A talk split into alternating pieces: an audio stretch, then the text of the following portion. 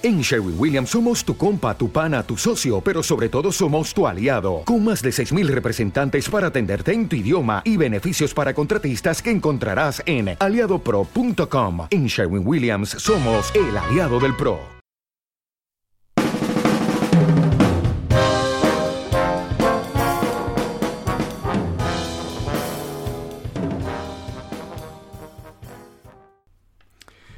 Hey, hola, hola, amigo tromonista, ¿qué tal? ¿Cómo estás? Muy bienvenido al segundo episodio del canal de podcast eh, Notas Largas con Javi Colomer.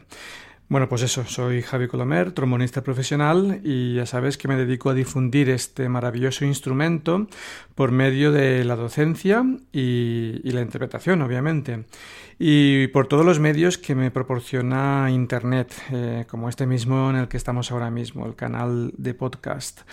Bueno, pues este es ya mi segundo, mi segundo episodio. El primero parece ser que ha tenido una muy buena aceptación. Esto seguro que va a crecer poquito a poquito. Y bueno, aquí estoy para contarte mm, cositas, ¿no? Ya sabes la temática que, lleva mi, mi canal. Eh, una de esas temáticas, uno de esos elementos que comparto o quiero compartir contigo son los consejos, consejos de vida, musicales y de cualquier índole. Hoy quiero compartir contigo eh, seis consejos. Seis consejos creo que van a ser muy, muy buenos para, que tú eh, enfoques mucho mejor tu, práctica con tu instrumento y eso te pueda llevar a, a ser mejor instrumentista, músico y por supuesto que persona. Bueno, pues eh, mira, estos consejos los he recopilado eh, a lo largo de mi experiencia después de ver lo que es bueno y lo que es malo. Así que siempre que he querido algo y al mismo tiempo he querido mejorar con la música, he tenido que, ha tenido que ser a base de buscar información, de probar, de fallar varias veces, intentar sacar lo más provechoso de cada una de las personas con las que he coincidido, conocido y tocado. Y por supuesto con paciencia, humildad y, cariño, ¿no? porque de otra forma no se podría. Bueno, te comento que, por si no lo sabes, que en el año 2013 decidí crear mi proyecto online con mi, con mi blog, aunque mi presencia en Internet eh, es bastante prehistórica, si cabe tuve la inquietud de, de, hacer mi primera web en el año 1997 con un programa de Word. Imagínate, hoy estamos con el WordPress y con otras plataformas también que te hacen unas páginas web impresionantes. Tenemos el Facebook, que, que a lo mejor para algunos no hace falta ni hacer página web porque esa plataforma ya te proporciona un montón de cosas. Pero bueno, desde el año 1997 que estoy aquí dando la vara y, es en el 2013 cuando quiero cambiar un poco esa, ese movimiento online creando lo que está de moda o lo que estaba de moda en ese momento y ahora también tiene un gran desarrollo que es un blog y en este caso un blog sobre el trombón o los instrumentos de viento metal en general. Pues bueno, durante los últimos 27 años, que son ya los que estoy trabajando a pleno rendimiento con la música, he aprendido muchísimas cosas. Y de todas ellas he llegado a la conclusión de que hay una serie de factores, conceptos e ideas básicas que hay que tener muy en cuenta a la hora de todo el proceso de estudiar, estar y ser tanto con el tromón como con cualquier otro instrumento. Eh, sí que en estos conceptos no, van a ser conceptos o consejos, no van a ser puramente técnicos, sino más bien ideas, hábitos y formas de afrontar las diferentes situaciones y etapas que sin duda tendrás que afrontar si quieres progresar con el trombón o, con la tuba, si es tu caso que me estás escuchando, o con el bombardino o con la trompeta, o con cualquier otro instrumento. Nombro los instrumentos de viento metal porque, claro, son los que más afinidad tienen conmigo. Pero bueno, a todos me parece que, les puedes sacar provecho a cualquier instrumento del que estés eh, aprendiendo o el que estés ahora mismo tocando. Bueno, te voy a acompañar con este, con este podcast durante estos minutos y espero que, bueno, que, te vaya bien lo que te vaya a contar. Bueno, mira, primer, primer consejo. Eh, yo te diría que confíes plenamente en ti y en tus capacidades. Aunque seguramente nunca te hayas parado a pensar en ello, hay una parte de tu, de tu cuerpo que es fundamental para alcanzar cualquier objetivo que quieras, tanto en el trombón como en cualquier otra área de tu vida. Puedes tener toda la preparación que quieras, hayas empleado una gran cantidad de horas o lo hayas eh, perseguido con anhelo. Aquello que quieres conseguir lo vas a tener, tienes que, haberlo conseguido mucho antes si quieres, eh, eh, digamos, conseguir tu propósito. ¿Qué significa esto? Pues nada, que lo has tenido que soñar o pensar antes. Así que ahora te explico de qué va todo esto. Como supongo que habrás imaginado, estoy hablando de la mente ese músculo tan poderoso que tenemos ahí en la cabeza, en el cerebro. Y todo lo que conlleva. Eh, esto es muy complejo, ya sabes. Y tú dirás, ¿y, a qué tiene que ver mi mente con el trombón? Bueno, pues quizás a simple vista no guarde una relación muy estrecha, pero te voy a dar un par de simples datos que a lo mejor te ayudarán a cambiar radicalmente esta, esta opinión. ¿Sabías que actualmente la ciencia ha demostrado que todos los sucesos acontecidos y cosas que vivimos surgen gracias a una fuerte intención de la mente? Quiero decir, eh, nuestra mente tiene el potencial de transformar en materia en eh, todo lo que pensamos. Cualquier situación que queramos imaginar, siempre y cuando sea algo que deseamos profundamente y que sea humanamente posible de conseguir, la puedes realizar. De lo contrario, no existiría nada de lo que nos rodea. Eh, todo lo que tenemos ahora, no sé, el ordenador con el que estoy grabando ahora, el teléfono con el que he llamado a mi amigo hace un momento, el coche que estás eh, conduciendo o el, mismo trombón que tienes en las manos, no sería posible si alguien no lo hubiera imaginado antes. Bueno, mm, no me voy a meter en este tema, ya que sale un poco totalmente de mis... Eh, de mis conceptos, porque tampoco soy especialista en eso, ¿no? Pero sí que sé que es muy, muy importante que lo que tengas en tu cabeza va a ser increíblemente posible siempre y cuando trabajes una estrategia. Y bien, como te iba diciendo, si sabemos cómo utilizar la mente a nuestro favor, vamos a allanar considerablemente el camino para conseguir aquello que queremos. Y esto no se trata de algo mágico, se trata de adquirir una serie de hábitos psicológicos diarios que a lo largo del tiempo y sumado a, las los demás elementos necesarios como las horas de estudio, una buena rutina, un buen descanso, una alimentación correcta y la constancia, te van a permitir vivir la vida que tú quieres y lo que es más importante, creando tus propias oportunidades, tu propio camino y decidiendo a dónde quieres llegar. Imagínate lo que te estoy contando. ¿Quieres saber el paso fundamental y primordial que debes dar para conseguir este nuevo cambio en tu mente? Es muy simple. Aprende a confiar en ti. Este es el consejo básico. Como ser humano que eres, no naciste diferente a ningún otro. Has podido nacer en un país totalmente diferente, con otra cultura, estatus social, otra región del país en donde vives o estatus económico. Eso da igual. En esencia, eres igual que cualquier otra persona y en este mundo es importante ser diferente, porque si no, no tendría sentido estar aquí. Es muy importante y creo que es muy, muy enriquecedor que seamos diferentes. Si no, seríamos todos iguales, robots. ¿Para qué? ¿Eso para qué? En definitiva, confía en ti y en tus potenciales aptitudes y todo lo que tú puedes hacer. Poco a poco lo vas a ir desarrollando, te lo aseguro. El segundo consejo que te, que te, puedo dar es que si te vas a comparar con alguien, que ese alguien seas tú mismo.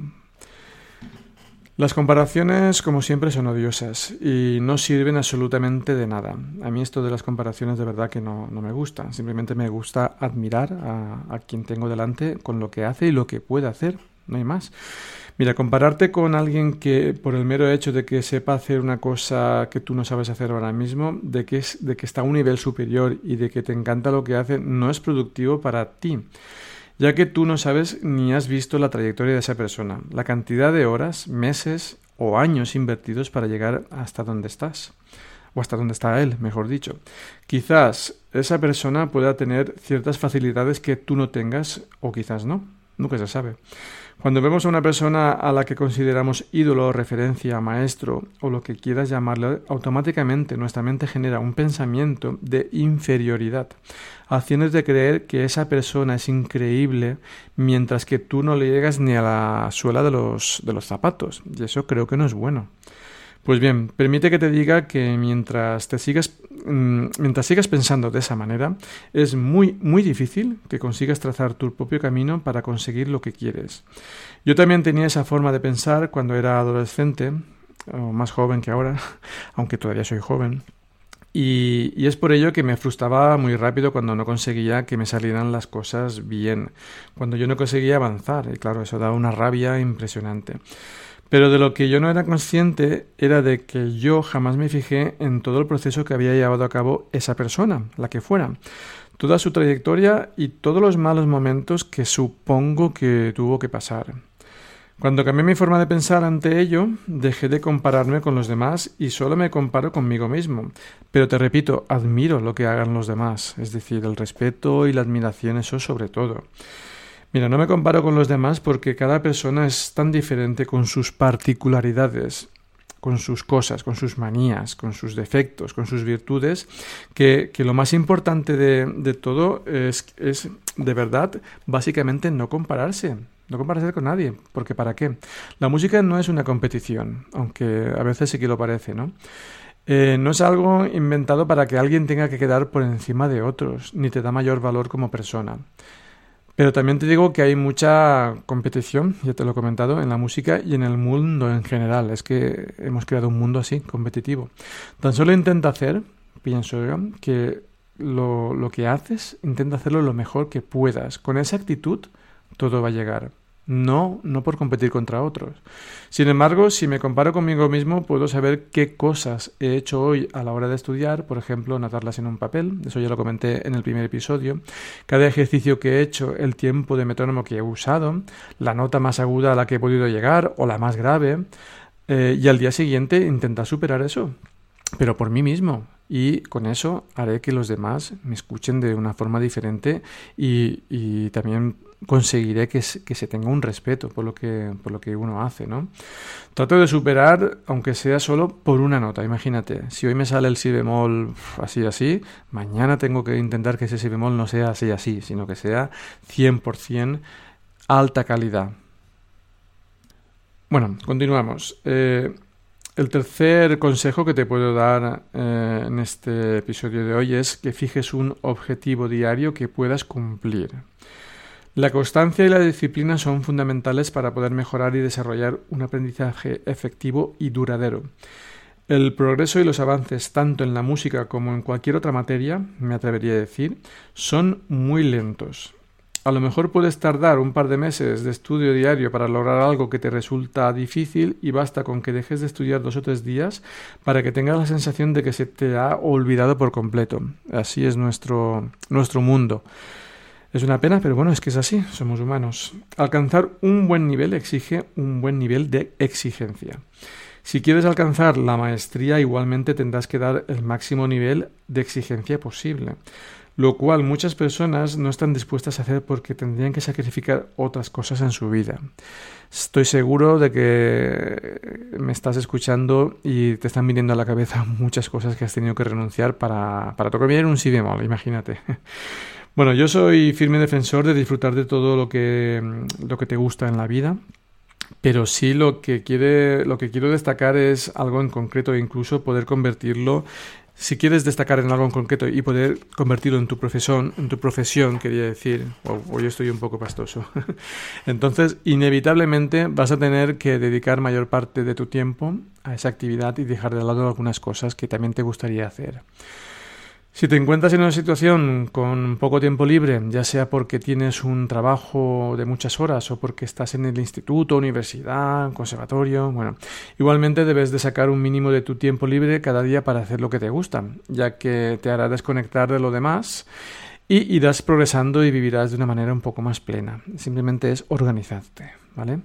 Si te cuesta ponerte grandes objetivos a largo plazo, te diré que es mejor para ti que de momento te pongas objetivos más pequeñitos para que sean fáciles de cumplir y en menos tiempo. Esto hará que mantengas tu grado de motivación y tu disciplina a un nivel mucho más grande que ponerte un super mega objetivo y que no, que no llegues nunca, que te vas a deprimir, ya te lo digo yo de entrada. Bueno, pues te pongo un ejemplo pequeño. Mira, por ejemplo, si quieres aumentar la rapidez de tu técnica con la vara porque quieres tocar una pieza complicada, quizás sería muy atrevido ponerte a pensar en el objetivo final desde el principio, ya que quizás no sabrías por dónde, empezar y lo, y lo verías algo casi imposible de hacer. Sin embargo, Si decides ponerte un objetivo semanal en el que cada día de esa semana trabajes sobre un par de ejercicios de técnica y los estudies muy despacio, cuando te salgan perfectos les vas aumentando la velocidad y así progresivamente llegará un día en que inevitablemente consigas el nivel de técnica necesario para poder prepararte para aquella pieza complicada que tenías en mente. Espero que este consejo te haya, te haya calado, porque yo lo utilizo todos los días. Bueno, eh, cuarto consejo. En tu rutina, mejor poco bien hecho que mucho y mal hecho. Uno de los grandes dilemas que se encuentran muchos a la hora de estudiar es ¿cómo me organizo la rutina de estudio? ¿Qué ejercicios hago y en qué orden? Al igual que ocurre con otros aspectos, no creo que haya una rutina mágica o específica para todo el mundo, pero sí hay ciertos conceptos que son pilares fundamentales.